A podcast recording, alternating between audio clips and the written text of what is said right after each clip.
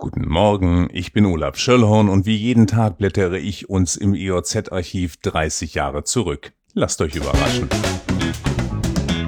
Diese Woche endet mit einem Blick in die EOZ vom 28. März 91 und das war ein Donnerstag. Deutsche Soldaten hatten sich nicht am Irakkrieg beteiligt. Stattdessen sagte Bonn zu, einen fairen Anteil der Kosten zu übernehmen. Finanzminister Theo Weigel kam nun mit der Rechnung aus dem Weißen Haus zurück. 18 Milliarden D-Mark sollte der deutsche Fiskus nach Washington überweisen. Allein die Wechselkursschwankungen zwischen Dollar und D-Mark erhöhten den Anteil um ca. 400 Millionen D-Mark. By the way, der Dollar steht derzeit bei 1,69 Mark. Kommen wir nach Lüchow-Dannenberg.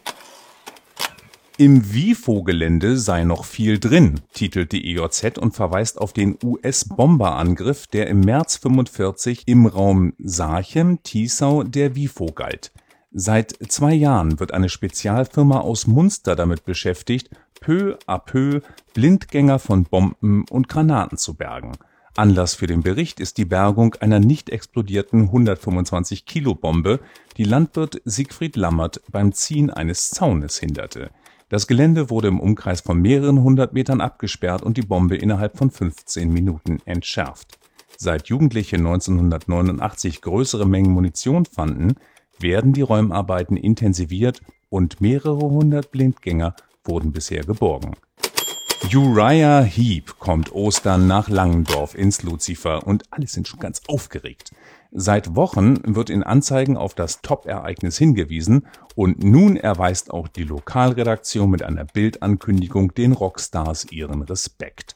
Die Band gibt es seit mittlerweile 21 Jahren und auch wenn ihre größte Zeit vorbei sein dürfte, werden die Hits noch immer gerne gespielt und gehört. Das 18. Album ist gerade erschienen, heißt Different World und als Vorband gibt Tokyo Blade ihr Wendland-Debüt. Trotz großer Nachfrage sind noch Karten zu haben und die Telefonnummer wird erwähnt. Ach ja, wichtig, Einlass ab 20 Uhr. Es gibt etwas Neues im Kino. Die Tonlichtspiele Hitzacker heben Arnold Schwarzenegger auf die Leinwand. Der feiert gerade Erfolge mit Komödien und wird als Kindergartenkopf in der nächsten Woche auch im Kapitol in Lüchow zu sehen sein. Lustig geht es auch in Uelzen zu. Putzmunteres Pipi-Geschwätz und anderer Windeltalk ist bei Guck mal, wer da spricht 2 zu erwarten. John Travolta und Christy Alley hatten auch schon ihre schweren Zeiten, die sie überstehen mussten. Morgen gibt es keine Nachlese, weil morgen war vor 30 Jahren Karfreitag. Wir hören uns wieder am 30. März. Dann war damals der Ostersamstag. Bis dahin, tschüss.